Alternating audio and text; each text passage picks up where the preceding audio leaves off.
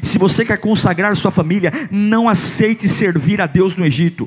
Não aceite servir a Deus com resquícios do passado. Deus tem algo novo, lindo para você e não tem nada a ver com a sua capacidade, com a sua inteligência, com apoio familiar ou recursos financeiros. Você não pode sentar à mesa e dizer: "Tá bom, eu aceito essa fase para minha vida. Tá bom, eu aceito servir a Deus e ainda ter resquícios do passado. Eu aceito servir a Deus e ainda ter na minha família agressões. Tá tudo bem. Eu, ainda há agressões, ainda há xingamentos, mas a gente está indo para a igreja, ainda há a, bebida, ainda há droga na minha família. Mas não, não, você não precisa sentar à mesa e negociar nenhuma melhora. O que Deus tem para você é uma libertação plena, e o diabo sabe disso.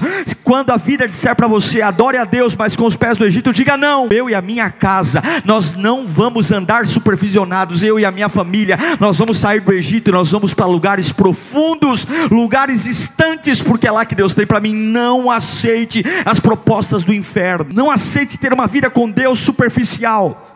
Porque ele sabe, Satanás sabe que se você aceitar, você está interrompendo o grande projeto que Deus tem para a sua vida.